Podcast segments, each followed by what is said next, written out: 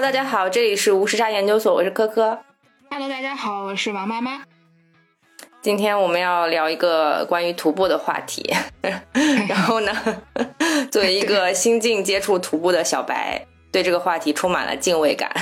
于是我们请到了我们电台非常知名的嘉宾，也许久未来参加我们电台节目的孙总。然后先让王妈妈介绍一下孙总的生平履历吧。啊，不用介绍生平履历，这大家可以回溯之前的关于裸辞一个月花三千块还有人设的节目，这里面已经聊了孙总的很多人生经历了。但是其实聊到那个裸辞那一期的时候，孙总应该也有提到当时他在裸辞之后在西藏旅行啊、徒步啊之类的经历。事实上呢，孙总是我认识的打工人中最具有徒步梦想的人，主要还是因为其他的我认识的有徒步梦想的人，他们都已经不打工了。他们基本上，要不然就是已经从事跟徒步直接相关的工作，要不然就已经裁字了。嗯，嗯，就是孙总还在这个打工人和徒步人的夹缝中生存。对 对，这个这个有点开玩笑了。但其实孙总就是有比较充沛的热情和非常丰富的徒步经验，所以想让他今天请过来跟我们一起聊一聊。是，哎，让孙总先给大家打个招呼呗。大家好，我是他们口中的孙总，但是我想说一下，孙总并不是因为我真的是个总，而只是一个昵称。对他毕竟还在打工。对对，呃。就我觉得说丰富的徒步经验可能也算不上吧，呃，但是就是因为自己比较喜欢，然后在打工的夹缝中，就是会抽出时间来去徒步。我肯定会把徒步的活动放在优先级呃第一或者第二的位置。我觉得我对自己的定位就是一个爱好者，呃，爱好进化中的爱好者。哎，有专门就是从事徒步这个职业的人吗？当然有啦，登山家呀什么的，啊，或者是你你做那个户外的俱乐部，你可以是这个俱乐部的发起人，然后你可以去组织活动，然后去踩线，然后还有在俱乐部里面，你可以去做类似于产品经理一样的角色，然后就是开发线路，这个其实都是呃相对更大众一点的哈，就是更大众一点的这种从业的人士，那。再往高级一点说，那就是登山家喽。你就是去呃攀爬雪山，然后这个其实是一个很专业的，也可以商业化的活动。嗯嗯，我现在想想，孙总好像参与了我台诸多这个比较爆火的节目，比方说三千块挑战，还有裸辞那几期。所以孙总是在裸辞之后开始了徒步的行动吗？呃，其实不是的，因为我裸辞不是二零年嘛，疫情之后，所以。对，所以疫情之后的话，呃，也没有什么太多，就是会受到一些，就出行会受到限制。我觉得我如果要追溯我的徒步初体验的话，应该是要到二零一四年，因为当时其实我以前是一个特别宅的人，就是我不是很爱出门玩。我小的时候都是我爸妈轰我出去玩。然后，对，然后我就是喜欢在家里看书啊，然后看电视啊，看碟片啊什么的。我是一四年的时候，当时呃，这个王妈妈到我的老家去玩，就是我小时候生活的地方，然后是在陕西的汉中。然后呢，我们就我爸，因为我爸其实是一个算是旅游行业的。就是一个这个产业链的这个从业者，他是做那个索道的。就是如果你们去景区会坐那个缆车，我爸就他的工作就是做生产那和就是生产制造那个索道的一些重要的零部件。然后呢，所以我爸就会去过很多的景区，然后也知道一些比较小众的地方。然后当时王妈妈去我家的时候，我爸就带我们去了在陕西和四川交界的一个景区，然后是在望苍县的米仓山大峡谷。它现在是叫米仓山大峡谷这个名字，当时还叫苍王峡呃什么风景区，现在是一个四 A 景区，当时应该还不是。然后人非常少，然后那个时候。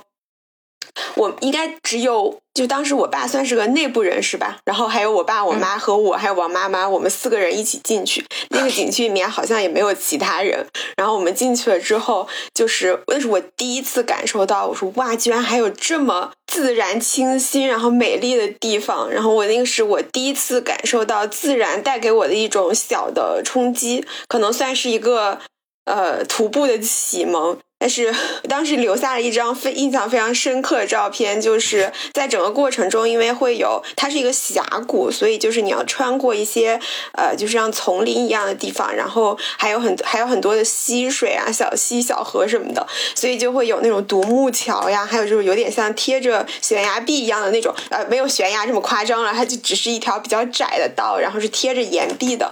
然后我走的时候，整个过程都非常的紧张，然后所有的人。都不害怕，只有我吓得腿发软。然后，然后我留下了一张照片，就是呃，面部已经完全失控，就是走在走在前面，就是寸步难行的样子。当时我妈妈在我的身后就一直在笑我，然后我爸我妈也不能理解为什么我会吓成这种屁滚尿流的样子。然后我在整个途中还摔跤什么的，就就不再提了。但即便我当时看起来非常的狼狈，但我其实我的内心是第一次受到这样的冲击。大概就是从那一次之后，我就忽然爱上了，就是去接近自然的这种活动。然后也应该就是从，因为但是当时还没有毕业嘛，所以从毕业了之后，我就开始在北京找一些这样的。呃，就是周边的这种，就是可以去京郊呀，或者是离北京比较近的地方，这样的专门做户外的这种团体，然后去参加他们的活动，然后就逐渐的从一个团体开发到。新的团体，然后可能现在的话，我我大概会呃会有四五家吧，然后是我经常去跟的一些户外的这种团队，嗯，然后基本上就是从毕业了之后就开始每年走几个，然后有空的时候就走走京郊，平常上班，然后假期的时候就会呃去去去其他的省省市或者是出国去呃去去去走这种徒步的路线。那你现到现在为止，总共走过了多少条徒步路线啊？有算过吗？呃，因为其实我现我其实。没有特别的去记录这件事情，因为我觉得它好像就是我的一种生活常态了。就可能说常态有点夸张，但是周末的时候，比如说去京郊的一些路线，我其实就其实还走挺多。但是我有一些我已经查不到了，因为有的时候走了也没有拍照，也没有记录轨迹。因为当时其实我从记录轨迹应该还是近两年才开始做的事儿，就是我会有意识的去用那种户外专门的那种 A P P，然后去呃，就是因为。它其实是就即便你没有信号，它可以定位你的 GPS 嘛。然后我记录这个路线有几一个就是我自己。记录一下，然后觉得自己好像完成了一条线路，然后也留个底儿。另外一个方面就是，如果发生了什么情况，就是你需要你找不到路了，或者你就是你可以按照那个轨迹去原路返回，然后它这个轨迹还是比较精确，即便在没有网络的情况下，它的定位还是很准的。所以，我也是近两年才开始记录这个路线。在再往之前呢，有一些京郊的路线啊，其实我就没有太去呃记录。嗯，但是我不知道你们有见过那个。有一张图，就是京郊徒步的那种鄙视链。哦，有，就是你看在小红书上非常火。然后那个路线，我我我也不知道那个是来源于哪里哈，但是基本上那里面的很多线我都已经走过了，至少一半以上吧。然后，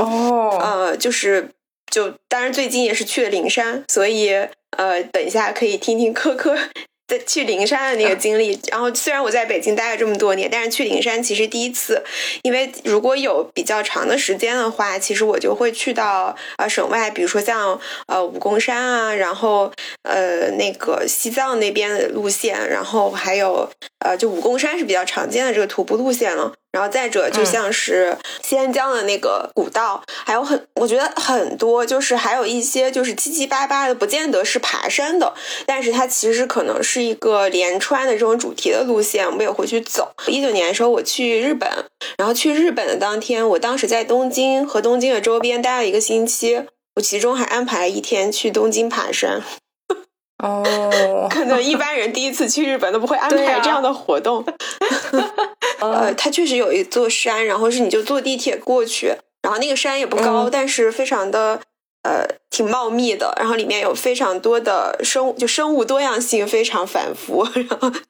对还挺有趣的。然后里面还上面还有一些呃会结合一些文化，就它其实应该是一个呃规划好的类似于这种景区。大家周末的时候其实有很多人会去徒步，因为其实日本这个徒步文化好像还蛮。呃，对对对，对对，发展的还蛮早的。所以你我在整个路，就是我在日本那个我在东京那个山上的时候，呃，它我记得没错的话，应该叫 Taiko Mountain。然后里面会有很多你能感觉到，就是可能四四五十岁家庭主妇呀，或者是就是感觉就是男男女女的，然后大家就会结伴，像周末呃家庭或者是跟朋友出来玩一样，然后大家都穿的，即便是去这样一个看起来很简单，你随便穿穿，甚至可能要是在咱们。可能要是在咱们呃国内的话，可能就是去拍那种可以拍出一些很漂亮的照片。你很少看到会有奇装异服的人在上面，甚至是非 专业的这种户外的，呃，就除了游客之外哈。然后，嗯，基本上当地的人都会穿的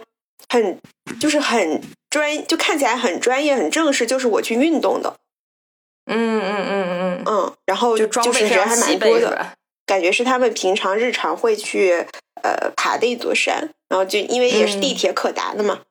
嗯嗯嗯，感觉孙总已经基本上是比较高阶的玩家了。然后我我在我这个小白玩家说之前，来听听刚刚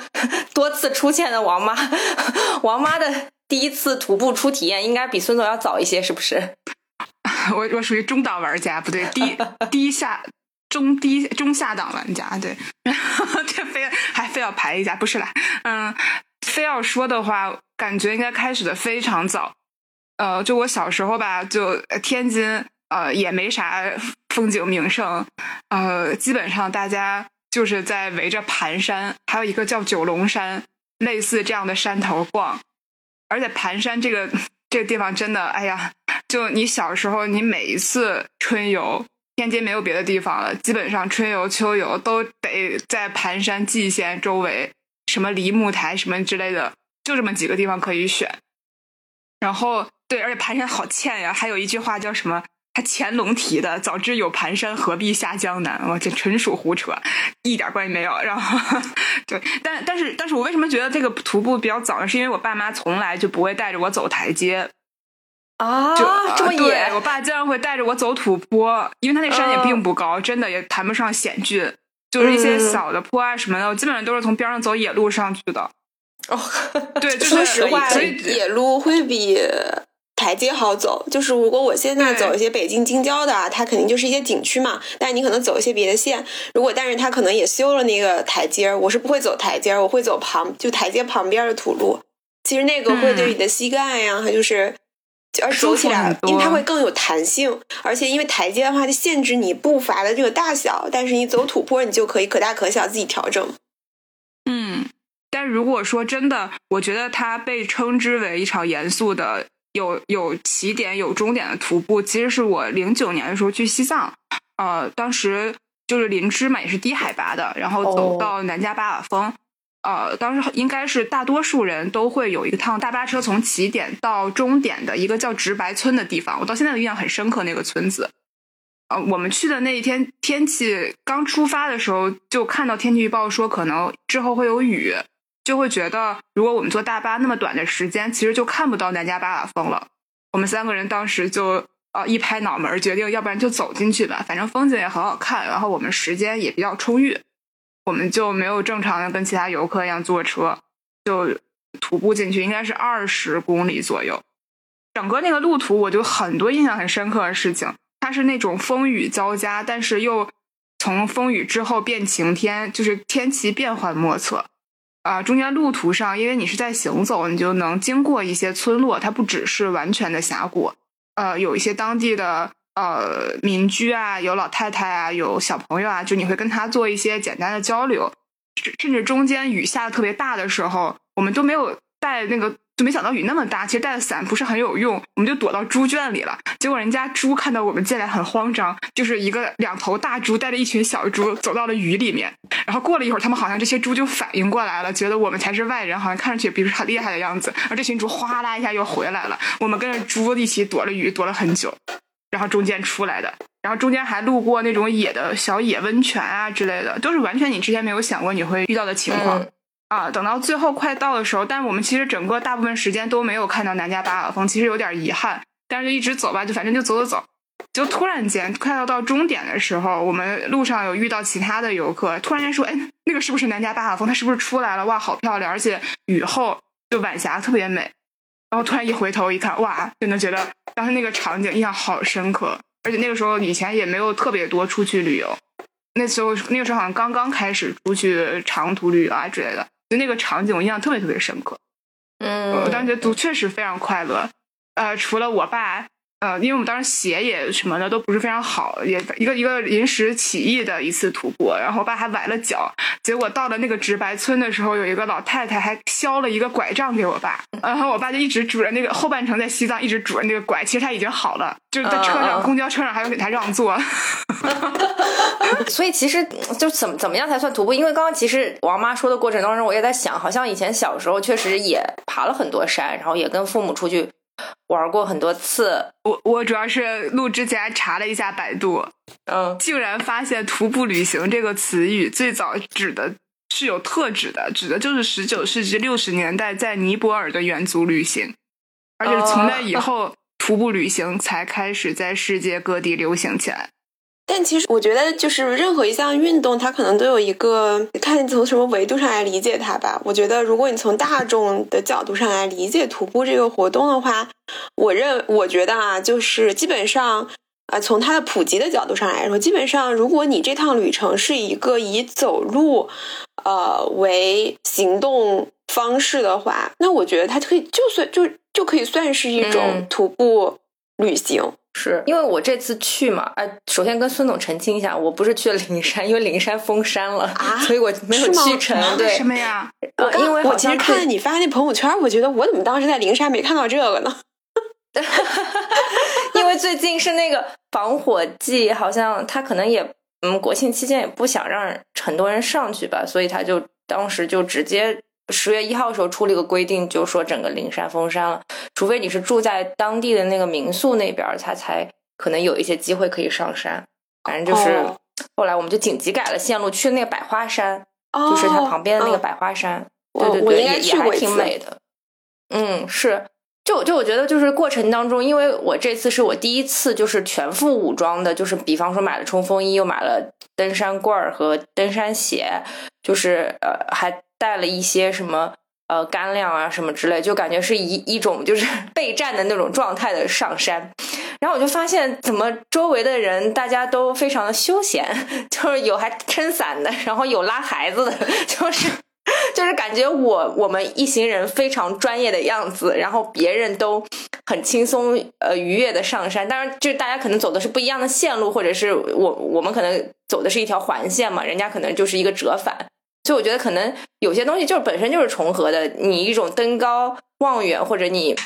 假期跟家人一起去爬山，本身可能也就是徒步的一一个部分吧。可能我我理解意义上的徒步可能会更，如果如果往深了说一点的话，可能它的这个时长更长，然后它它的这个爬升高度更高，然后或者是它可能有些有些部分会遇到一些不是太正常的路嘛，它可能会走一些野路啊什么之类的。可能这个就是爬山的一个进阶吧。嗯，哎，我想问问科科，你这回都买了什么装备啊？我作为一个小白啊，作为一个小白，就是我买了登山棍是肯定必要的嘛。然后，然后那个登山鞋嘛，买一双防滑的鞋。然后冲锋衣，冲锋衣的话，主要是为了那天正好下雨嘛，下雨防风。然后山上海拔比较高，哎，还挺冷的。然后买了那个水袋，就是你背在包里可以就嘬水的那个水袋。主要就这几个吧，好像。然后其他的朋友他们就会带那个，就是导航手表，然后会看那个线路，就像你刚刚说的那个查线路的那个东西。因为我就跟着屁股后面跑嘛，所以我没有准备那些。其他人会比较装备比较齐全一点，然后还有带护膝的。主要我实在是高估了这次自己的能力，也没有准备护膝这个东西。嗯，呼吸还是挺有必要的。我我听起来，你你你你你准备的东西也挺多的。因为紧张，你知道吗？那因为这次其实我我走了差不多走下来差不多七到八个小时吧，我觉得还是挺久的。你不是过夜了吗？我们前一天晚上过夜了，然后第二天早上起来爬的。前一天晚上扎的野营，因为因为但但是我很可以很骄傲的说，露营这件事情我已经非常驾驾轻就熟了。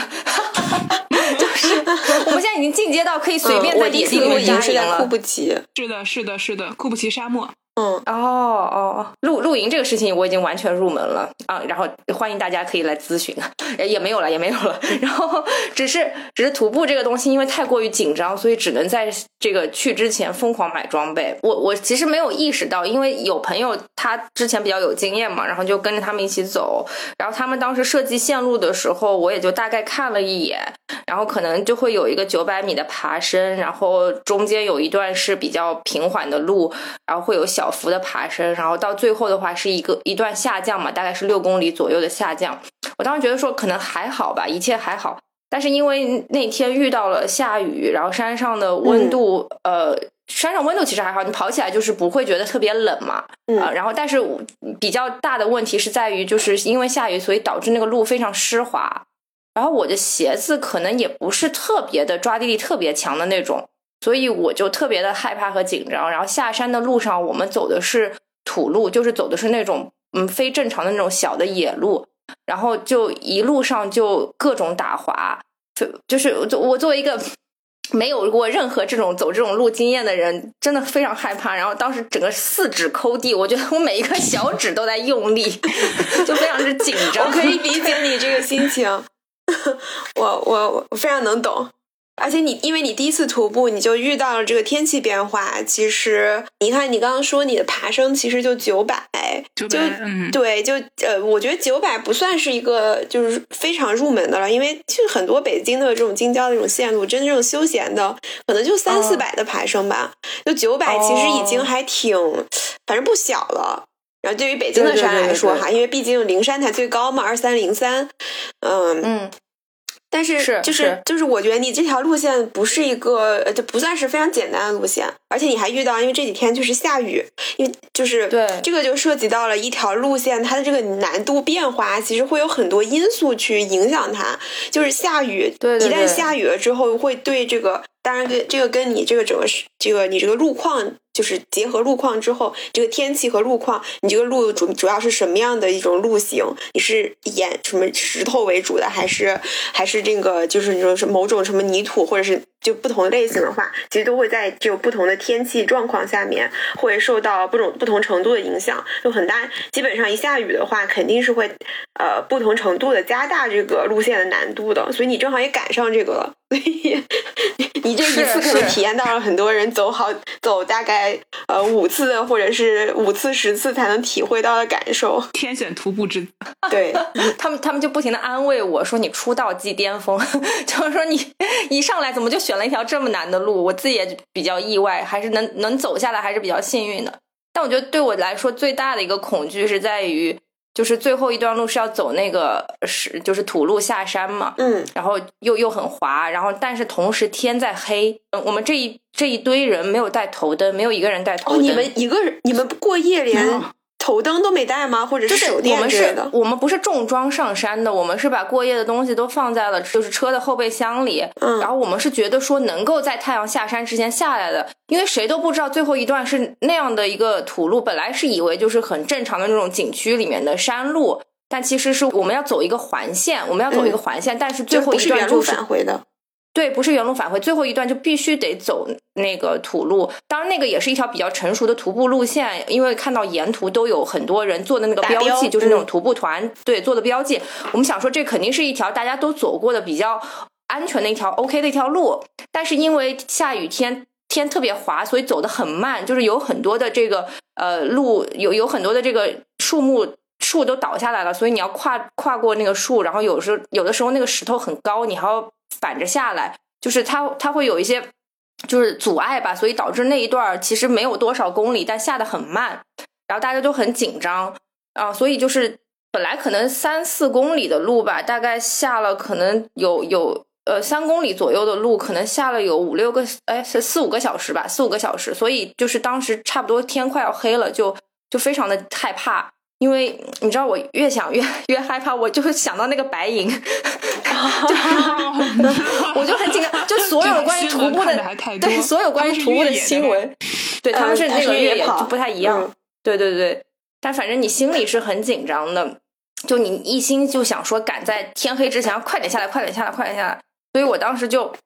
非常努力的在往前冲，就你一心就是你一门心思就想说我要走出去，我我要走出去。我觉得最后迫使我这么快下山的一个最大的动力，就是在于我要活下去，对于生命的渴望。我非常懂你这个心情。我去秦岭的时候就是这样，因为我也碰到了跟你非常类似的情况。嗯嗯嗯，因为呃，秦岭的话，其实我是跟了另外一个图，呃，我是二零年的八月份，那个时候其实可能其实是雨季。然后呢，呃，那年就是二零年的时候，八月份，其实反正夏天天气是比较，天气是比较异常的，相对来说就是一个非常多雨的季节。然后整个秦岭呢，也就是我我们家那边就一直都在下雨。然后后来呢，我我八月份回家的时候，其实那个时候我有查，就是天气是比较，呃。就是是就查你查天气预报的时候，它是没有下雨的，可能是阴天，甚至是晴晴天。但是实际上，一旦进了山之后，所有的这种天气预报你就只能作为参考，因为 你根本不知道你接下来会发生什么样的事情。因为那个时候我去，我是第一次，虽然我是陕西人，但是我是那时候说实话，那是我第一次去爬秦岭的山，然后我就选了秦岭最高的那个。呃，最高峰呃叫草甸岭，因为当时其实呃其实秦岭已经开发出了一条呃大概我记得是不超过十十个点位的这样的一个路线，然后我就当时我就看了一下，然后海拔也不是很高，然后呢这个又是高山草甸啊什么的，其实这个路应该呃不是特别的难走啊。根据我的经验，就是我我看了整个路线的描述，然后我就兴高采烈的报名了，还跟我还带着我妈一起去。然后，对，然后我我我报名了之后呢，嗯，就去的时候也也也没有意识到，没有完全没有意识到接下来会要面临什么样的事情。等我们走进山了以后，就我们坐在大巴上之后，那天也那个团也非常的特殊，当时只有十几个人。那其实那个团本身是一个呃，大概可能是三三十到四十人的一个团，所以我们当时坐了很大的一辆车，一个一个大巴车。然后当时那个领队就跟我们介绍说，因为疫情期间很多外地的人因为防疫的限制，所以他就进不来西安了。然后，所以这个团就浓缩成了十几个人，而实际上报名，实际上真正是报名来参加这个徒步盘徒步的驴友，就其实只只有不到十个人，剩下的一半都是领队。这个领队，这个领队分为拍照的，然后那个主领队，然后副领队，然后还有还有很多都是他们的同事。所以说，相当于我们这个十几个人的这个队伍呢，有一半是来徒参加徒步的驴友，然后有一半是那个。呃，就是有过拉练经验的这种相对专业的兼职或者是全职的这个领队，我们这样的一个队伍就浩就不能说浩浩荡荡吧，就进山了。然后进山了之后呢，就开始，因为这条路线其实是呃西安，就整个西安来说是比较对于他们来说是一个专业设计好很多就比较成熟的路线了。等等真正进到山的时候，才发现。里面大里面有五个领队，就是以走这条路线至少走过两次以上。他们发现按照正常的路线来走，这条路都不都不通了，就是因为那那一年的雨水特别多，所以很多本身可以走的路线，因为植被疯狂生长，或者是就是那个雨太大，然后把路冲掉了，所以其实那个路已经不通了。然后。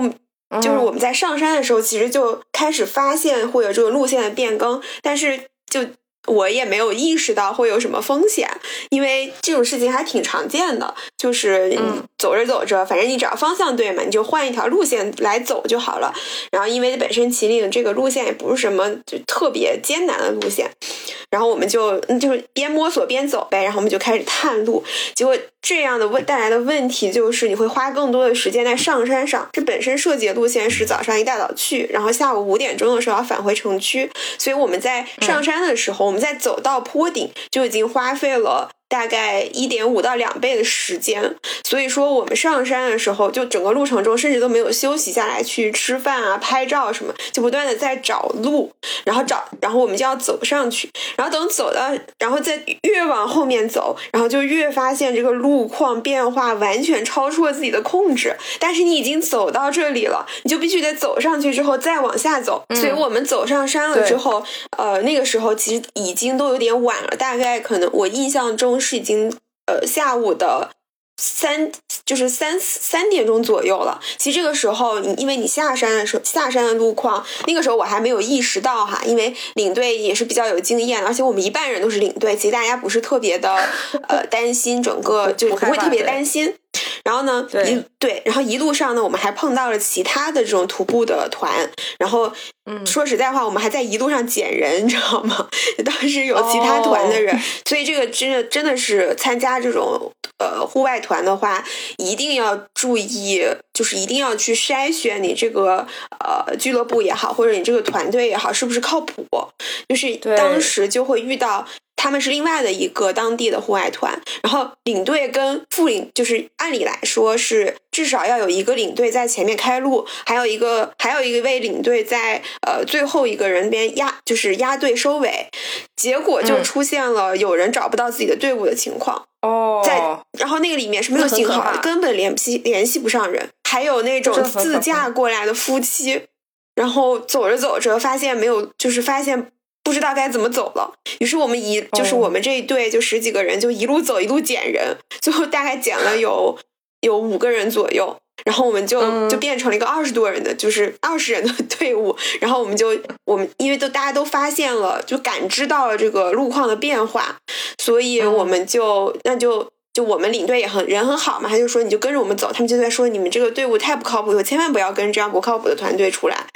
然后他就跟着我们走，因为我们我们这个领这个队还算比较有经验的。然后就我们就等我们走到山顶的时候，根本来不及去去休息或者是吃饭。就带着东西，就你就一直背着，一直在走路。然后我们就等到大概两三就三点钟的时候到顶了，然后我们就开始要往要下撤。然后结果下撤的时候发就发现了更大的困难，就是你刚刚说到你是傍晚的时候下山，其实天色应该山里面天色都已经黑了。我们当时就是在找下山的路的时候，刚开始往下撤。我们预计的是可能六七点钟可以下山，因为八月份嘛，天黑还天相就是呃日落时间还相对比较晚一些。然后那个时候我们预计我们的预期可能是说大概六点多的时候可以下到山，就可以下到村子里面。结果我们一路走，发现下山的路变化比上就是变化比上山的路还要大，所以。而且，因为我们不是过夜的路线，我我是没有带头灯的，我也没有带手电，对对对，我没有想到，就我完全没有预期到会要走到晚上，所以还好，因为我们有一半的人，就是我们来参加的驴友，其实都没有带这样的装备，因为我们预期就是一个很简单、很成熟，然后早上去，下午就回来的一个路线，非常的休闲。嗯，没有想到，因为这个天气的变化，然后就发生了这样的这么大的变动。但还好，我们有一半的人是领队嘛，他们是。要备上这样的东西的，所以当时我们最后我可以跟你讲一下我们用到了什么东西。我们用到了绳索，然后啊，对，就是我们要用到绳索，因为秦岭是这样的，就它会有很多的，就它是有第四季冰川的那个遗遗迹，有很多的大石块，然后还有如果你们去过秦岭的话，就是那个景区的话，你们可以感受到，就它都是那种，就是即便是景区里面，可能都有很多是那种大石块的这种路。就是一到下雨的，然后到下山的时候开始下雨，一下雨之后那个石头非常的滑，对，就基本上你就是坐在那儿滑下去。而且大石头很可怕，对，非常可怕。然后再加上一下雨之后，基本上就是泥泞的路，然后再加上这样的那个，就是这这条路线里面就有很多这种大石块这样的路线，所以当时要用到绳索。如果不用到，它可能是好几块石头连起来这样。所以当你要用到绳索的时候，你不然你否则你就只能坐着滑下去，但是你控制不住呀，所以必须要用绳索，就是两有两。就中间前上下一个领队拉着，就是固定好，然后由然后我们再顺着绳索这样，就是相对安全的滑下来。结果就没有想到，一直走到了晚上，天色已经黑了，还不知道自己还要走多久。当时我是第一次在徒步中感受到了恐惧，因为天色就是在山里面的天黑是真的黑掉，是伸手不见五指的黑。如果没有灯的话。你不知道自己是在山腰还是在山谷还是在什么位置，你完全没有办法辨，没有办法分辨。嗯，然后那个时候是完全没有信号的，你根本没有办法。如果你想要求救，你都没有办法。所以当时因为还在下雨，然后我们都就带的都是普通的那种相对普通的雨衣，所以还好我们是因为知道可能下雨嘛，还带了这样的东西，然后就是冲锋衣加上雨衣。然后雨还有点越下越大，但是也不就还好，不是特别的大。结果我们就在黑暗的雨中行走。后来正因为只有领队带了几个头灯，然后其他的人就是拿着手机的拿手机的这个手电筒，它的射程很远。就很近，然后那个光线也不够强，再加上还在下雨，所以其实特别的不方便。然后后来是有领队，就我们分为几，就可能因为有每个人的脚就是这个脚力不一样嘛，所以可能会分为几摊儿，然后就中间会有就是不同的领队来带着大家，然后他往前跑几步，他带着头灯，然后再回头用头灯照给我们，然后我们再去走，就再去走路。你就想象一下，这个过程会更加大这个。就是已经黑天天已经黑了，然后我们还要这样去行走，是一个非常缓慢的进程。同时，最前面的领队还在找路。嗯嗯嗯。当时我真的是很害怕，但是我非常能理解你刚刚说的那个，就是你觉得自己要活下来。我当时真的是抱着这样的心情。对，因为按理来说，我其实也走过不少的路线了，然后我就会觉得，啊，天呐，我觉得我当时，当时你就必须得有这样的信念，我今天要走出去。因为你是不可能在山里过夜的，而且走到最后，我觉得我有点越走越腿软，我真的就是后来就有一点找不到自己的力量在哪里了，然后一一路都在叹气，我就一边走一边叹气，我想说我在干嘛？我是谁？我为什么要在这儿？对，我就一直在那边叹气。对，因为当时我，呃，因为当时我其实也是这样，我的我最后有点走的低血糖了，我第一次就是在徒步中要去吃士力架，一般大家都会。准备是一家嘛，就是就是你可能走到你就有有点，因为整个过程中你我刚刚讲的就是来不及吃饭，所以我其实呃就是能量消耗已经过大了，所以我其实身体上已经受不了，就是我一边走一边想呕吐。哦，就那个时候你就非常需要补充糖分和能量，然后是是，而且我因为我不爱吃士力特别甜的东西，所以我我都没有带士力架。后来是领队给立刻给了我一块士力架让我吃掉，然后就明显就会好了很多。然后我们就一直在黑暗中就是这样，真的是我都不能用蹒跚前行了，基本上就是连滚带爬。这个很可怕，对，所有人都是连滚带爬，全身都是泥。我我说，因为你看不清脚下的路是什么，其实这个很这个恐惧感非常的大。对，来还有更深层的是，你不知道自己什么时候可以下山，你不知道自己处在什么样的位置，你与外界失去了联系，然后对，呃，你也看不清脚下的路，就是从远到近，你都充满了恐惧。我不是刚讲到我们一路在捡人吗？然后，嗯，对，就是因为。就其他团，虽然他走失了队员，他自己是知道的，因为都是要报数的嘛。所以其实说说到上新闻，是因为他们下山了之后，发现自己队员联系不上了，是吧？根本就等不到他，于是他们就报警了。哇塞！嗯，就是呃，因为当天就当时我们就是一路走，还要一路数人，就是大家都会拿着手台嘛，就是那个对讲机。所以就有一，我们当时的话，其实算是一个相对比较特殊的情况了。所以我们走几步，就在这样非常艰难的情况下，就是这个连滚带爬的前行，然后走一段时间就要停下来开始报数，然后所有人就报数了之后数清楚人数够了，我们才会继续往前走。对，所以就是整个过程中，就是为了保证大家的安全，但同时你要越早下山，你才会越安全，因为到了后半夜的时候，你因为你不确定雨会不会越来越大，那温度一定会越来越低。所有人带的保温的衣物是完全不够的。你你妈妈还好吗？你说我妈，我妈比我还强呢。真的？对，因为对是这样的，就是那个路线，这也是我第一次在徒步中感受到恐惧。不不是说这个呃，不是说这个黑暗中行走这样这种意外这样的一个恐惧哈。嗯。就是我以前没有走过，就就是因为我刚刚说那个第四季冰川遗址，就全部是大石块，它就是没有路，它就是你就是在石头上面走。然后两边就就是它是很大的一片石头，就是一片就大块的巨石，然后垒在一起，中间会有那种石头之间的缝隙，然后两边都是悬空的，就是这整座。你可以理解为一个整座的这个小，就是你现在看目之所及全部是石头，你大大小小的石头中间会有缝隙。对于我来说，我都不知道那些缝隙如果踩下去了以后 是不是就 掉下去了。就其实不会啊，但是就是我就会有这种恐惧。我第一次发现自己对就是这种巨石是有恐惧的，就是我说的是生理上的恐惧，就是你控制不住的腿软，就像恐高一样啊。就它不是说就是石头在。那个土路上面，你你你你可以就要跨过这个石，你能看到下面是有路的，你你知道你你如果从石头上滑下去了，你是不会就是掉下去摔死的。我当时真的就是很恐惧，然后就是你就是人完全要在石头上行走，嗯，然后那个石头它也是不规则形状的，并不是平缓的石板，也不是那种就是大大小小的石头，可能还是尖的，就是一条棱，你要踩着这个棱跳到下一个上面，啊，当然他们是挤在一起的啊，就是中间的缝隙没有非常的夸张。我妈在，就是我妈在这个大石，这一片一片的大石头上面健步如飞，而我。整个趴在上面走，真的，就跟他第一次徒步一样。对，就跟我比我第一次徒步还要夸张，因为我从来没有在一个队伍里面拉到最后过，就就是我是跟着压队的领队一起走的，他拖着我，就因为我 我站不，我无法在这些石头上站起来，我腿是软的，别人都可以在上面走，我只能在上面爬，就我真的很害怕这样的石头，然后我就我基本上把这条路走的像攀岩一样，就是。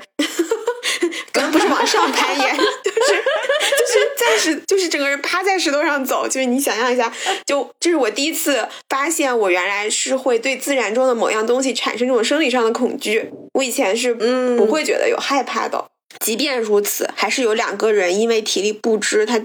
真的就联系不上，因为太黑了，你没有办法回去找。为了更多人的安全，你只能。硬着头皮的往下走，所以我们就我们就往下，我们就一直在就是在黑暗中往下走嘛。然后走到那个呃，终于到十二点多的时候，我们才走到了村子里边。因为其实你基本上，比如说你听见了水，就是基本上在这样的野外环境里面，你会听到水声，然后你顺着水的方向走，基本上是不太会错的。但是你听到这个呃，因为。村子基本上都会依水而建嘛，所以我们就对顺着水声的声音往下走，然后因为然后再加上这个路途就会逐渐你感受它在平缓，那你就觉得自己快要走到了。然后在中间其实也会有这样的错觉，以为自己快要走到，其实发现根本就没有，就走着走着水声没了，走着走着路又开始陡峭了起来，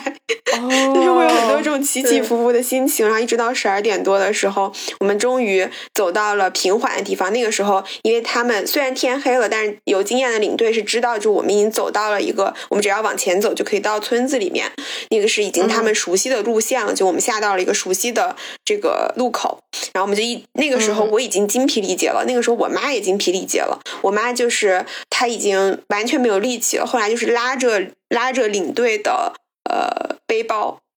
就是领队在前面走，然后我们就有点是半拖着你走的那种感觉，你知道吧？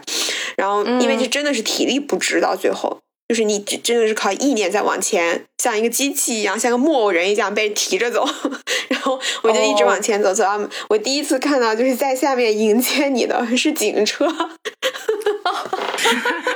还有媒体记者是吧？对，就是在村口的时候是那个红蓝交替闪烁的那个警灯，然后警车在那儿等着，然后我们所有人去了之后就坐在那儿休息。上了大巴车以后已经非常疲倦，然后在大巴车上我们就看到了消防消防的车开始往过来开。因为有两个人是已经在山里面，就你不知道在什么地方，已经失去联系了，所以就是就是他们的那个，就是因为他是其他队的嘛，所以他们队的那个人就报警，就他们队的领队报警了，然后报警了之后，就消防就要进山救人，所以他们他们进进就是那个时候，我我们已经没有什么心力来管这件事情了，但是我们知道有两个人在里面，然后那个消防也进去了，后来听说第二天的时候人人没事儿。就是只是失温了，但是并没有其他特别严重的这个，就是影影响生命的这个情况哈。然后还还算比较幸运。然后这条，然后确实是发，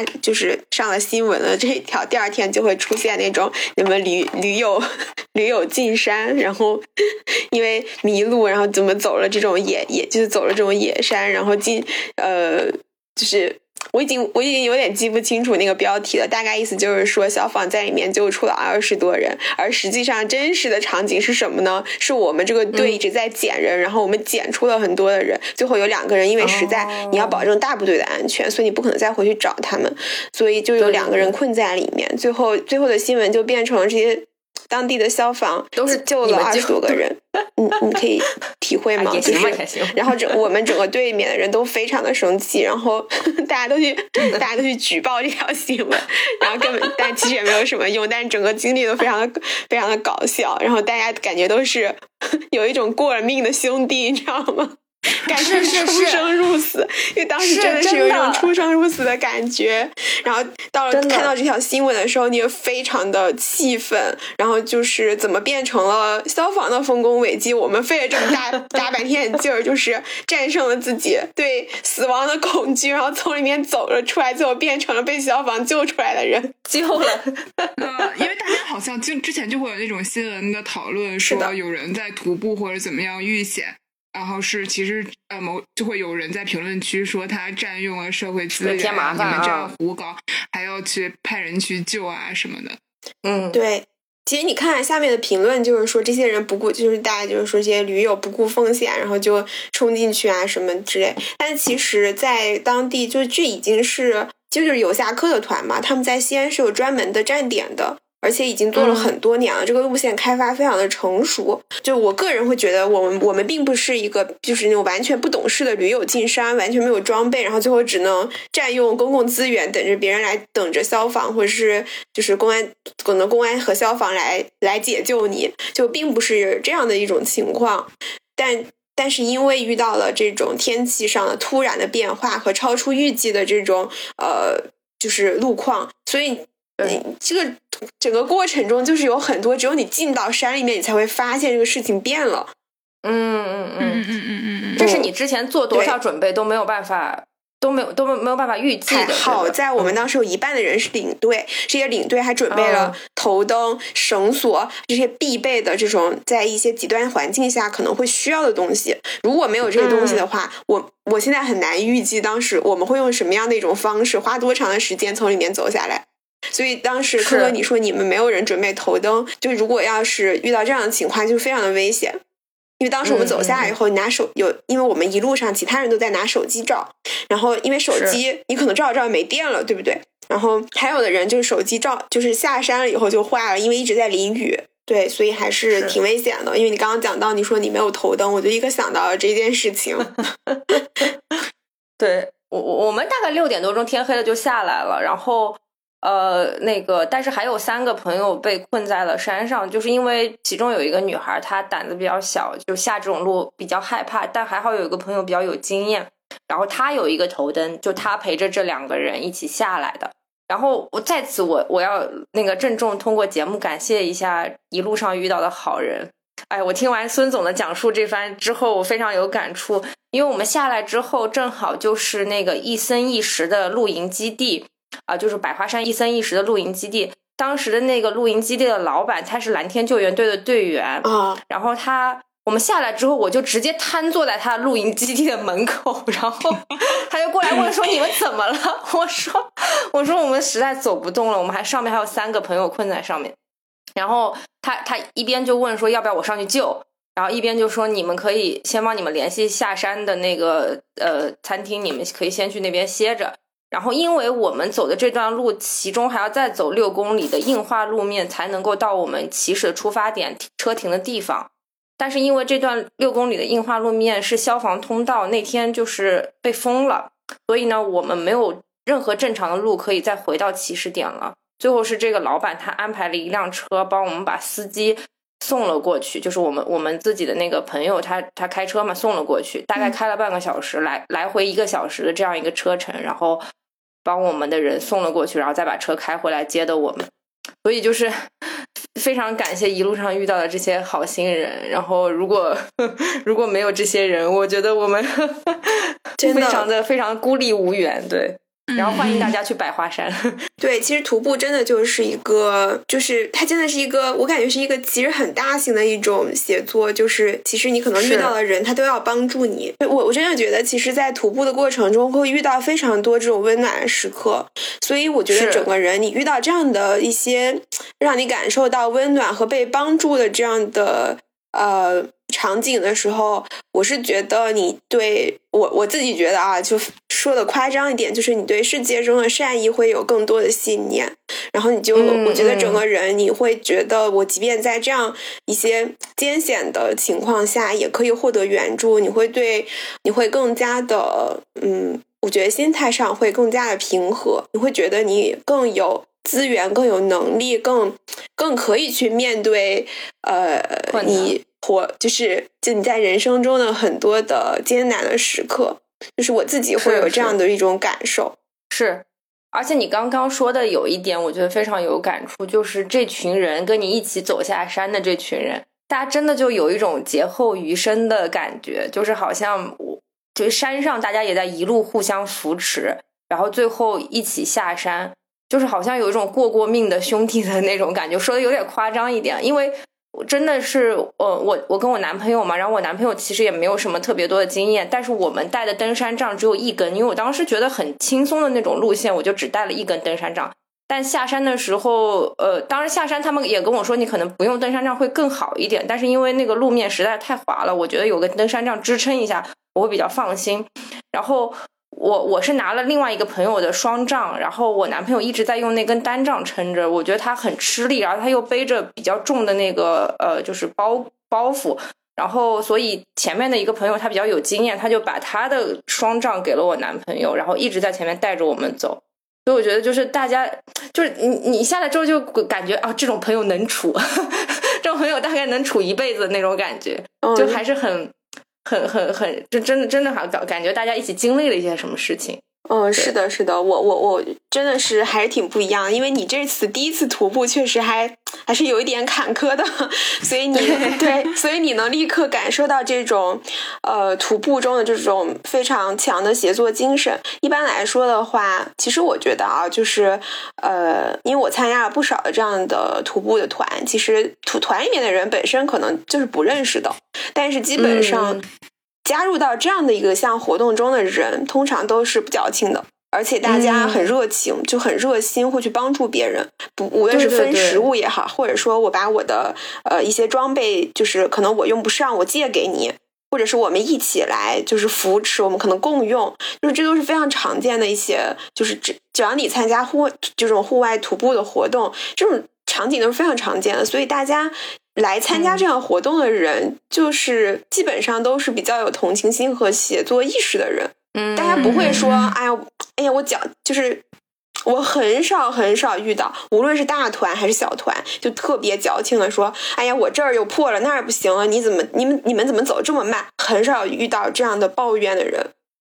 嗯嗯嗯嗯，我觉得这个可能就是因为大家选择了这样的一种活动，其实本身就会凝聚到一一群，可能在整体上就在性格上呀，或者是一些呃人生态度上呀，会比较接近的人。嗯嗯，然后就是当当然在这个整个过程中也会呃交到不少的朋友。那当然就是我我觉得就是大家还是在徒步之前要做好准备嘛，就不管是心理还是路线上的规划，就不能盲目的就出发。而且，就像孙总刚刚说的，就算你做了充足的准备，中间可能会遇到一些不确定的因素，也会把造成这个最后这段路途可能增加它的难度。但是这个时候，我觉得大家还是，嗯，不管是装备上还是这个心理上，都要就是可能可能都都都要做一些充足准备，包包括你选择这个徒步的团，然后领队这些，可能嗯，就在你没有经验的时候，都是要认真挑选的啊。嗯，是的，嗯嗯嗯嗯，还是要敬畏自然，对吧？王妈说的敬畏自然，是的，我就是我是纯纯觉得，就其实不管怎么样，它路线再成熟，呃，我们之前准备再充足，但大自然的变幻莫测，确实是我们普通人类未必个体人类就是不一定能百分之百招架的。对，因为你其实要跟它的，你跟大自然的关系，其实不是去对抗或者是战胜。其实是一种彼此的适应和交流，这是我自己认为的啊。所以你其实啊，因为我最近在我最近看了一个纪录片，它其实是讲那个旅行者一号、二号，就是那个拍摄就是这个就其实就太空探索了。但是他们就是说，那个在呃，就是他们会采访很多这个项目的这种设计师和这种科学家，然后他们就是说，呃，其实这些。呃，就太空就是这种太就是这种航空探索的这些人员，他们总就他们在设计一个这个项目的时候，就是他们总是会去考虑那些最不可能发生的事情。然后他就举了一个例子说，如果你身边有这样的朋友，你会很想带着他们去露营。因为他们总是会考虑很多，如果有虫子怎么办？然后帐篷被水淹了怎么办？汽油没了怎么办？火生不着怎么办？他说他们就属于那种 what if people，就他们有一个非常长的 what if list，然后就会设计很多这样的场景。就说实在话，在户外你参加徒步的活动中，你其实也应该成为这样的一个人，就是你要做好很多准备。所以自从经历过那个，我以前其实。其实是比较欠缺这种意识的，就是因为我觉得我我因为我想要省掉一些的麻烦，或者是因为我不够专业，所以我参加了这样的团，他们会准备一些内容，比如说你常备的药物啊，或者等等，还有一些基本的这种装备。那么如果我现在的话，我即便是去了灵山，我自己因为当时我们是要走夜路，就是夜爬嘛，就爬一晚上，嗯，所以我不仅带了一个头灯，我还带了一个手电。我带了，其实我最后是带了两个头灯，一个手电，我就害怕，我就害怕出现，比如说这个头灯坏了，或者是没有电了，那我另一个头灯，我后背的头灯就要用上。如果这个头灯也出现了意外，或者是有其他人没有带东西，我可以把我的手电给他。嗯嗯嗯。然后，然后除此以外，我还我就还会去带那个急救毯，因为它很就是对对，就是很方便带。然后你什么这种登山杖啊、护膝啊什么，这是就更不用说了，就是这都是非常基本的这种，就是。求救的东西，我是，我觉得就是，就是因为有了那一次的经验之后，我再去准备一场徒步的时候，我我的 What if list 上面就会多出好几项来，我就要准备这些内容。您正在收听的是无时差研究所。无时差研究所的粉丝群已经开通啦！你只需要在微信搜索“无时差研究所”同名公众号，就可以找到入群的方法。添加无时差研究所管理员二维码，管理员通过后就可以拉你入群啦。如果你喜欢我们，也欢迎在微信公众号和爱发电给我们送来你的支持。我们刚才其实有聊到说这个徒步的缘起嘛，我们刚才也在那个徒步的定义里面就稍微有了一些阐释，但就是徒步的话还是会有非常多的分类，毕竟是一个成熟的运动嘛。下面就孙总给大家稍微介绍一下吧。呃，对，其实我因为我其实之前没有这个意识，就系统的了解徒步的这个，这就是艾泽运动，它是应该是一个什么样的这样的一个情况哈。然后我我其实做查了一些资料。但是呢，我发现就是其实呃，徒步真的是很难，就是有一个大一统的标准。就是因为我是第一次出国徒步，是在尼泊尔。就是刚刚王妈妈说到说徒这个，他查到这个徒步旅行可能是源自这个尼泊尔这个远足哈。然后我我是二零一七年去的，我那个时候第一次发现他们的徒步路线用的是 “tracking” 这个词。我以前一直以为徒步就是 go hiking，对吧？然后这个可能是更我更常接触到的这样的一个说法。然后，但是我到了尼泊尔，发现他们怎么用的是 trekking 这个词，我还觉得有点奇怪。然后后来就是才发现，这个整个这个徒步或者徒步相关的运动，它其实有好多词语去对应，比如就是比如说 hiking、trekking，还有 backpacking、mountaining、climbing 等等，就其他的像那些这个。Mountaining 或者是 climbing 这种就比较明确，就是那个攀爬和登山嘛。那 trekking 和 hiking 其实翻译成中文都是很类似的。如果你们去查，就是其实就是徒步远足之类的。但是我后呃，但是 trekking 其实是难度更高，就是相对于 hiking 来说，hiking 可能就是你走个几小时，然后路途也相对比较平缓。那 trekking 的话，它就是会有一些呃，有一些。有一些陡度或者是难度，然后在路线上时长上可能会相对更长，所以当时我在尼泊尔走那个呃 Pong Hill 的时候，它其实就是 trekking。然后但是吧，就是在在在我觉得啊，在我这这么些年的这个就是户外徒步的这个经验中，反正其实大家不会特别的去用这些词汇来区分这些事事情。那其实 trekking 和 hiking 的区别，我不知道科科有没有发现，就是你在买东西的时候。买装备的时候，你可能会遇到，就是这个鞋子它是 for hiking 还是 for trekking，然后是 for 什么样的场景的，就是它会有不同的这种装备的级别。所以我基本上只有会在买冲锋衣，然后买尤其是买鞋子的时候会碰到，就是这个就是这样的一些更细致的分类。然后呢，我也试图想要去找到一个。就比较普遍的这种所谓的徒步难度级别的划分，因为刚刚我们也讲到了，到底什么才算是徒步呢？是不是只要走路就算？还是说你必须要有攀爬，要有什么样的东西，它才做才算做一种徒步？但是我其实也看到了，就是像在无论是在美国，在欧洲，因为像瑞士这都属于徒步圣地嘛，然后美国也有很多的这种，因为地形的复杂性，所以有很多这样的呃，就是徒步运动会比较的发达。那么其实它更多的已经就是。对于他们来说，徒步或者说户外已经变成了一种生活方式。对于大众，就是一种大众相对大众的运动。那你像优胜美地，它自己有它的 YDS 的十进制这样的一个分难度级别的分划分。然后那个 SAC 就是瑞士的阿尔卑斯的登山俱乐部也有一套体系，是 T one 到 T6 的这种。这种体系，所以就大家都会根据自己的我这个国家公园的情况，或者是我整个山脉的这个情况来去做难度的划分。那。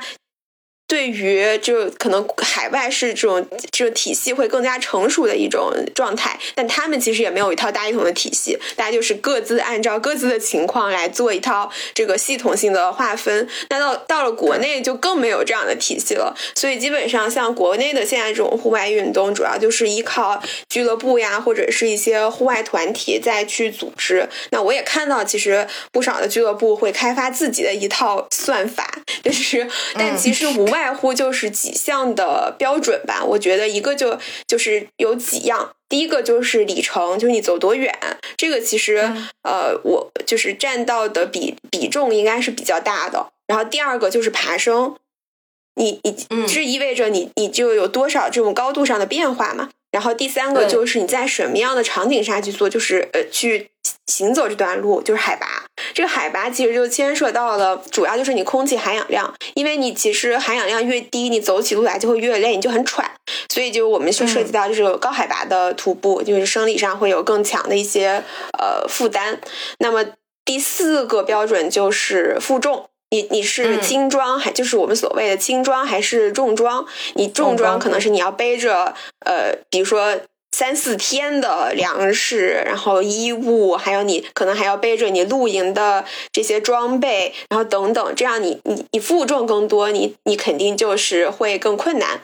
那么那个坡度，另外一点就是坡度，也就是说你这个你这个路途有多陡，就是你可能这就是你这个路段。就可能它本身上升上升会比较多，但它可是是平缓上升的。但如果要是呃会有就涉及到坡度非常陡的路段，这也会是增加整个路线的难度。那么这个路况。还有这种天气的变化，你这个路况，就是说，你你你这个中间是不是有要穿越丛林呀，或者是崎岖不平啊？还有是不是需要去攀爬呀，或者是用其他的一些技术装备来辅助你完成这个路段？这是路况的情况。然后再加上我们刚谈论到的，就是这个天气的变化，也是会极大程度上影响整个线路的难度级别。所以。无外乎就是这几种方面，然后大家会赋予它不同的比重，然后不同的这种算分的方式，然后去得出这样的一个难度等级。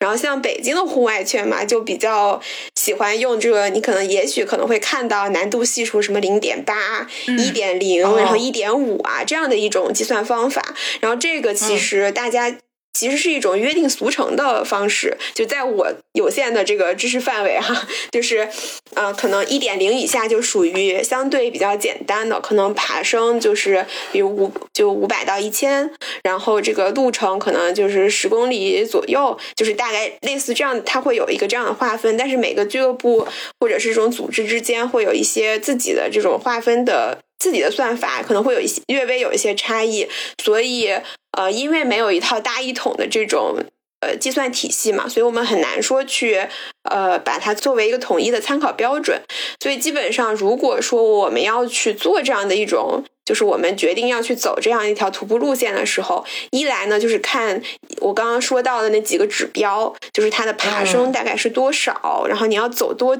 就是你整个整个行程是多少公里，你要你的上升高度是多少，然后至于到这个路况啊什么这种情况，更多的时候就是你需要去查一些别人走过的。呃，就是别人走过，然后分享出来这种经历，你去看他走的路是什么样的，他记他的记录，然后你再去匹配自己本身的情况，你适不适合走这条路？因为说实在话，就算有一个标准的体系，其实你如果你是一个新手的话，你不太有经验，你并不知道这个路况如果得分是，比如说一点零是满分，他得分了零点五，对于你来说这零点五意味着什么？可能你的能力是只有大概可能能满足零点三的水平，那零点五对你来说就太难了。但是如果你的本身的能力是可以到零点五，那零点五对你来说就是绰绰有余。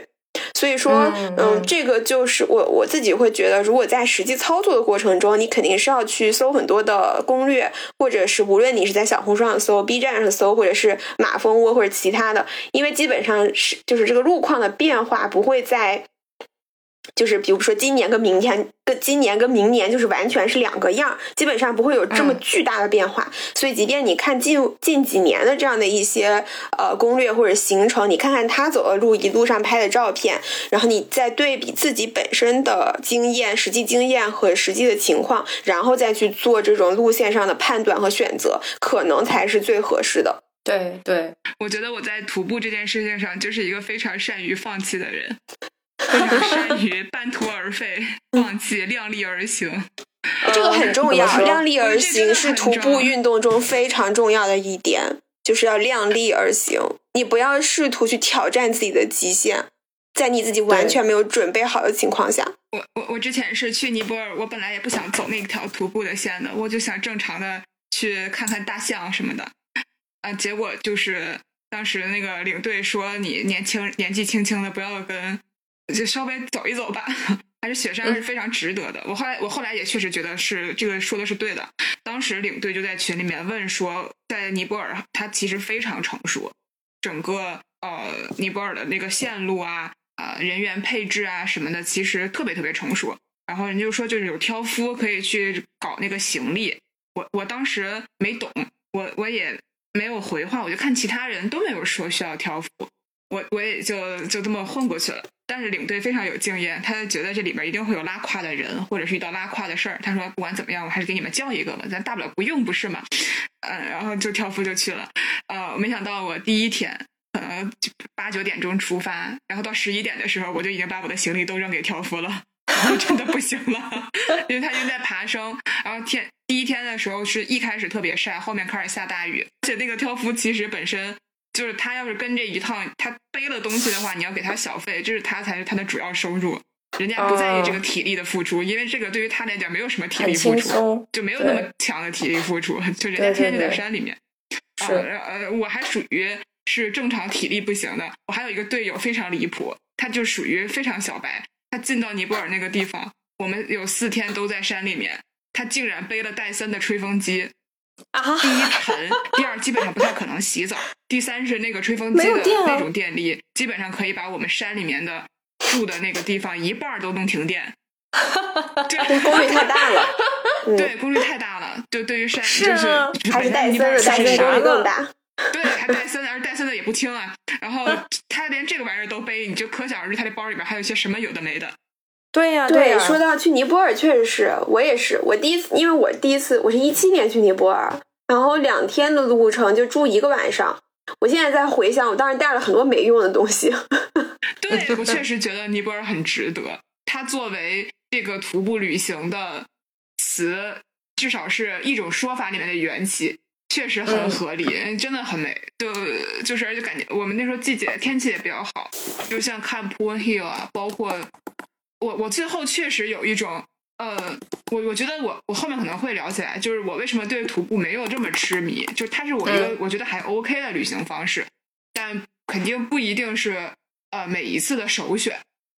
就是我在尼泊尔这种环境下面，我虽然我觉得呃就是里就是天气变化很多，但我们就是能看到的东西都看得很好。而且也很舒服，而且我主要也轻装了嘛，我不也放弃了嘛，放弃重装了嘛，东西都给别人了，呃，整整个都非常舒服的旅行。但是我确实在第三天或者是最后一天的时候看风景，已经看到审美疲劳了，就这样显得真的非常掉人品。但是你就说你周围都是那个很美的雪山，在喜马拉雅山系的雪山，我基本上就看的好疲惫，我觉得我已经完全跟景色没有关系了，看着东西跟我昨天看的好像没什么差别。就就我就有一种审美，就我经常就很容易就审美疲劳了。就我觉得大自然对我的刺激，基本上就停留在第一个小时。就我觉得，我觉得这个才是我一直没有，就是真的。然后，但是与此同时，我也不是一个体力非常好的人吧，就齁累。对对对，你就中间淘腾淘腾，你就觉得哎呀，这有点可以，但没必要。科科，你觉得呢？你经过第一次徒步之后，你觉得你还会有下一次吗？等我腿好了再说吧。我这两天腿处于已废的状态，连上厕所都困难，不能上蹲厕。就其实每一次你都说着我再不徒步了，对，其实你还是会去徒步的。我想我还是会去的，因为我都开始看鞋子了。只是说你不会呃主动的每一次都徒步，但是你这一年里边，你开始了之后，我觉得还是会会继续的。是，就你还是会很犯贱的说，嗯，就你就忘了你上一次有多么的不想再玩了。然后再投入到下一次徒步里，一定是对，但但但我觉得会更有经验吧。就比方说，呃呃，上山的这种包，因为确实你背着重物那个爬升真的很累，真的真的很辛苦。那那可能就买一个更轻便一点的包，然后或者。呃，精简一下你带的东西。刚开始你可能就是一天来往返，然后最多可能就是三天的这样的一个活动。那这样的一种路线的话，其实我我我会觉得，呃，你肯定是要有一个包。这个包呢，就是它最重要的就是它整个背负系统要比较好，所以你基本上肯定要买一个专业的背包，而不是一个书包。就是，而不是一个好看的背包，而是你要买一个专业的背包，它是有背负系统的设计，然后它需要有前面有腰带，然后你这个背带的宽度，然后你整个背部的那个背负系统，它会减轻你在爬升过程中的这样带给你的这个压力，然后去调用你身上不同的肌肉群体去支撑你这个呃你这个背负的重量。这样的话就会就是我减轻你的负担嘛，让你的肩部更放松，然后利用你臀部的一些支撑力，然后去把整个包给撑起来。这样，所以就是我觉得装备是重要的，就是你一定要买一个有带有背负系统的这样的一个包，但它又没有那么重要，就是只要你有这个东西，它本身重个一两百克或者重个五百克，就就就五百克，可能重个五百克，你都不会有特别大的感觉。嗯，但是最重要的是它有这个背负的系统。我我当时去尼泊尔的时候，那个时候还比较傻，也确实是就是瞎背了一个。然后当时我我还带了一个手提的袋子，然后让让我的向导和背夫，就是他他拎着的，就他他有一个袋儿，然后装着那个，然后往上背。因为当时我去我我爬 p o n Hill 的时候，是我一个人和向导，就我们两个人爬，然后一路上就是别人。问我就是因为那条线路非常成熟，有很多就是各个国就世界各地的人过来爬那条线，因为还是疫情前嘛，所以一七年，然后那个时候大家一路上都是用 Namaste，就是大家就这样打招呼，反正都是 各种口音的 Namaste。我记得那个他的那个尼泊尔语的那个你好，你好，对，什么来着？Namaste 是吧？然后所有人都是用各种就是各种口音的 Namaste，然后在那边打招呼。是的，对。然后那个时候就别人就说你一个人上来啊，就是还挺挺厉害的。就是通常来说他们都是会结伴嘛，然后我就是一个人去跟就是去跟那个向导上山。然后那个时候上山也真的就是就是无知无畏，你知道吗？就是反正就闷头走呗。然后那是我第一次经历了晚上没有网没有电。就是它，就到了几点钟之后，它就就是你的房间里是没有电的。对，公共区域是没有信号嘛，是有电，但是它就会限限电嘛，因为那边就是真的就是没有电。然后晚上你就看到外面漆黑一片，然后有星星，就是那种感觉非常的奇妙。因为是我第一次经历这种没有电的情况，也没有网，只能发短信。哦，但我真的很安利，就是如果疫情之后，我跟孙总不是还约过想。之前还约过，就想再去二刷一次。尼泊尔真的蛮不错的，而且它的路线都非常美。就这个毕竟是他们的这个非常贫瘠的国家难得的恩赐了。对 对，真的是难得的恩赐，因为就是爬珠峰嘛。对，因为就是整个珠峰的，就是这个爬山的这个产业，就因为珠峰。在那儿，嗯，因为珠峰在那儿，而且从南路爬要比从这个北路爬要容易的多，所以这真的是真的是地理环境非常舒适。因为你说白了就是你一一日的爬升没有那么没有那么落差没有那么大，所以你会用一个相对舒适的方式就逐步适应这个。对于我来说啊，我也会有那种不要不要的时候，因为真的很累，就是走完之后，就是你会觉得累的。但是，就比如说，因为我走了有有几年了嘛，所以我现在对于京郊的山就兴趣不大了。哎呦，我能感受到你那个，就是我能感受到王那个王安说的那种所谓的进入审美疲劳，就是京郊的山再走，因为这个就是地理环境的限制，它就这样了。就是它所，就是它的海拔限制了它你能看到的景象，也就是这样。然后再加上，呃，华北地区又不是什么水系非常丰富的，所以很多地方就非常秃。然后呢，变化非常的少，就是说你可能走这一趟，你收获的景色可能就是两三种。所以你那，你你就，就是我就我就说，我现在的可能不不值，就是京郊的这些这些山都不值得我花两天去走。对，因为如果同样的一天的爬一天的爬升，比如说你在武功山，你会见到非常多不一样的景色。嗯，武功山挺不错，我觉得可能咱俩可以约。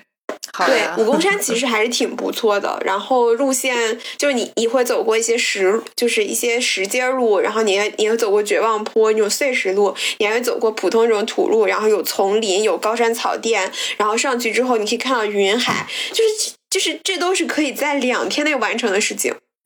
但是你你无法在北京找到一个，就基本上你很难在华北地区找到一个这样的山，然后能够在更短的时间里让你体验到这么多。变化，就是就是，如果你要说从一种效率的角度上来说的话，你就会觉得你不是很值得，因为毕竟我不是专业爬这个，我也没有那么多假，那我肯定要考虑我就是我值不值得花这么多时间去爬这座山。所以这里就说到了一个问题：年轻人喜欢爬山到底是为了什么呢？喜呃，年轻人喜欢徒步到底是为了什么呢？我觉得非常直接，就是就是说起来还有点肉麻，就是真的就是热爱自然。就是，嗯，真的就是喜欢大自然，因为我觉得在整个过程中，自然就是可以，呃，馈赠很多无法预料但你又必须应对的事情，非常有意思。我觉得它就好像，就是所谓对自然的这种热爱，并不是说去培养什么，就好像你对一个人一见钟情一样。就是有一种内化的本能的驱动，你走到这儿，你看到这个景色，你见到这个人，你就你就爱上他了。我刚开始徒步肯定是出于就是那种自然带给你那种冲击，你就想要去看看见更多。然后后来其实，在参加这个团的过程中，我就会发现。尤其是这种小众一点的路线或这种小团，会认识到很多特别有意思的人，就是因为他们的年龄可能会跟你差很多，他们的成长环境、生长环境、他们的地域都会跟你不一样，然后甚至会带给我很多的人生启发。就是其实大家去探索这个，其实都可能会对自由或者是一种开阔的世界有一种向往。所以说，你在这里面会遇到很多形形色色的人，然后大家都会有不同的人生经历，然后你就会发现。大家不都生活的很好吗？就最终我们还是会在一个真实的场景中相遇。不管你你是做什么样的职业，因为我我你说到这个，我就会想到说，嗯，因为你你其实这个就是就是家长其实是需要看到一个生活中我原来有这样的例子，他从来他可能以前在他的同温层生活里面根本就没有见过这样的人。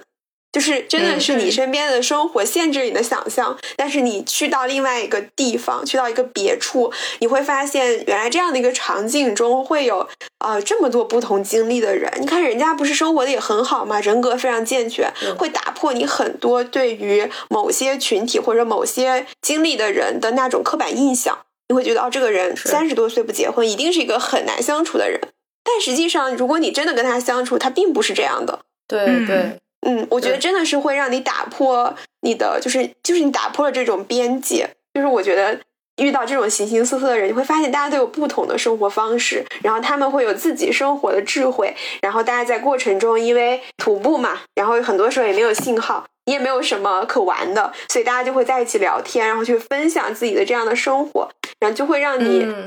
我觉得会很大程度上丰富了我对于呃这种生活方式的一种想象力。然后，然后在这个过程中，你肯定会去对照，或者说去思考自己想要什，就自己会想要过一种什么样的生活。那其实，就是这些外界对你来说是一种刺激，也会让你更加了解自己想要什么。那么在徒步的过程中，其实也会更加了解你想要什么。比如说，我会觉得徒步就是一种我我认为的一种很轻盈的这样的一种协作的团体。就是它不太像那种，呃，比如说你要打排球，这也是一个团队，但是这个团队之间需要非常非常紧密的配合，就是你要走什么位，你做什么，我做什么，谁来接这个活。但是徒步不是，徒步真的就是兄弟登山各自努力，你就是走好你自己的路，但是我们之间要互相协作，在有困难的时候，我们要一起去想出对策来解决这个困难，然后最终一起走到终点。但是没有人可以替代你走完全程，对你必须要自己走。然后我就发现这样的一种呃，这样的一种运动的形式，对于我来说也非常符合我的生活哲学和就是为人处事的哲学。就是我希望一种既独立又跟周围产生联系的这样的一种感觉，所以我就会越来越对这种小团体的徒步会非常的感兴趣。其实刚才其实说了很多点，我觉得都特别好。就是我们就是聊徒步，呃。其实它也是一个，并不是一个非常新的，但是很多人都在进入，看上去门槛比较低的一个呃户外的方式吧，也是一个接触自然的方式。就首先就是千路线千万条，就是安全最重要。然 后对大家无论在任何时候都是敬畏自然，然后认识到自己呃能力的不足，呃，所以就是多注意安全。现在这个。时间其实大家多少都会面临着，因为疫情有很多不确定，或者是沮丧，各种呃事情是不确定的，很多的计划不能如期实施。但呃，就像其实，在大多数的情况下，如果我们这些把我们这些城市人放到大自然，它就是这样的，生命就是这样，生活也是这样。所以我觉得徒步是一种很好的演练一个更相对于接近自然状态的一个机会。呃，我们就应该去适应一些变动，也应该适应一些我们力所不能及的事情。就不是所有事情都像我们居住在城城市里面，躺在沙发上这么容易得到。是，对你还可以打客服的电话来帮助你实现。对，但是实实际上大多数的情况下，当我们把它帮我们置于大自然的这个环境里面的时候，我们是非常渺小、无助和需要去适应。但与此同时，也能够从其中找到。呃，很美好的地方，从这些变幻莫测里面去感受到，呃，很美好，很，呃，呃，包括也是自己有成长的地方，我觉得这个是很重要的徒步的意义。嗯，说的不错，升华的不错，升华的不错，希望大家走得愉快。对，希望大家走得更远，走得走得更远。那这期节目就到这里啦，谢谢孙总，谢谢大家，拜拜。